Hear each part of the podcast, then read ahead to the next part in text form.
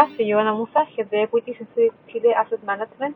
y en esta ocasión nos gustaría compartir con ustedes una actualización sobre los últimos eventos del mercado brasileño. Las últimas semanas han sido sin duda ajetreadas para este mercado.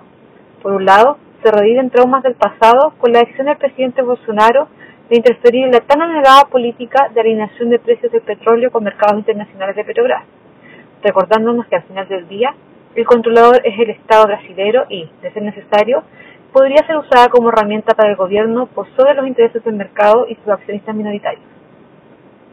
Las reacciones del mercado no se dejaron esperar.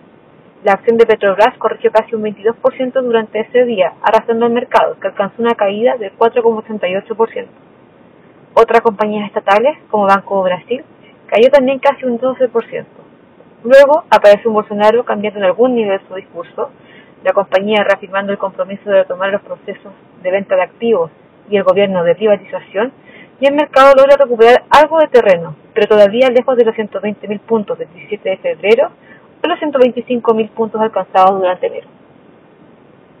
Por otro lado, la segunda ola de coronavirus ha llegado, al parecer, con mayor intensidad que la primera, obligando a los gobiernos locales a tomar medidas de restricción a la movilidad, tal como lo hemos visto en otras economías. El programa de vacunación sin duda va avanzando, pero dado el tamaño de la población brasilera, todavía a paso lento.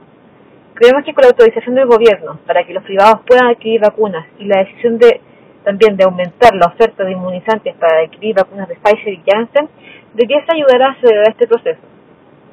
En el intertanto, el crecimiento del PIB del cuarto trimestre de 2020 fue una sorpresa positiva, alcanzando un 3,2% trimestre contra trimestre,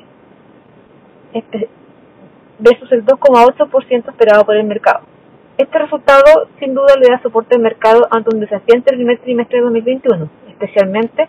dado el salto que se dio en el crecimiento de la inversión, que alcanzó un 20% después de un demandante 10,7% de crecimiento durante el tercer trimestre. Claramente, el hecho de que Brasil haya sido uno de los países más agresivos en términos de programas públicos para contener los impactos negativos de la pandemia ha logrado apuntalar la senda de recuperación. En este sentido, y dado lo desafiante del primer trimestre ante un rebrote, se hace clave entonces cómo continuará la política fiscal durante el 2021, especialmente en medio de las preocupaciones del mercado de que el gobierno abandone su discurso de disciplina fiscal y agenda reformista para buscar estrategias más populistas luego del anuncio de Petrobras. Este 3 de marzo, el Senado aprobó en primer turno la propuesta de enmienda constitucional emergencial y en este contexto se autoriza un gasto total de hasta 44 billones de reales pagados en cuatro cuotas esta propuesta también flexibiliza las reglas fiscales para que el gobierno tenga espacio en su presupuesto, dejando estos 44 billones fuera del cálculo para el techo de los gastos fiscales. Como contrapartida estipulada por el gobierno para el pago de este programa de ayuda de emergencia, el texto también incluye medidas que se gatillarían automáticamente en momentos de crisis, cuando las cuentas públicas estén con espacio limitado, de manera tal de controlar el ritmo de crecimiento del gasto público y los niveles de deuda.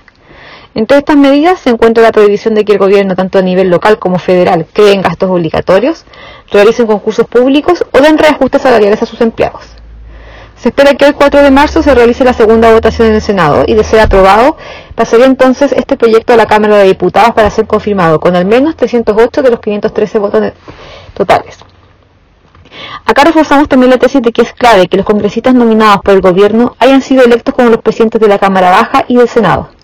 Creemos que es un soporte para alinear los intereses y que permite también el avance de las discusiones a una mayor velocidad.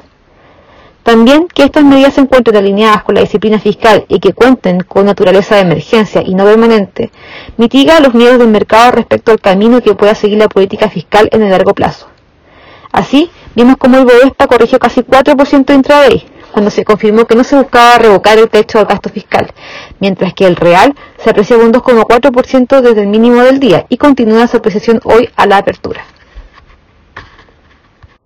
Creemos que despejándose las preocupaciones de la disciplina fiscal, el mercado brasileño podría volver a retomar una tendencia positiva. A niveles consolidados, el mercado brasileño se encuentra transando a una aviación estándar por debajo de su promedio histórico, a 9,5 veces PE forward,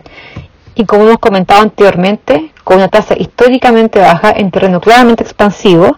que, junto a este nuevo plan de emergencia, debiese darle soporte a la recuperación de la economía y a las valorizaciones del mercado.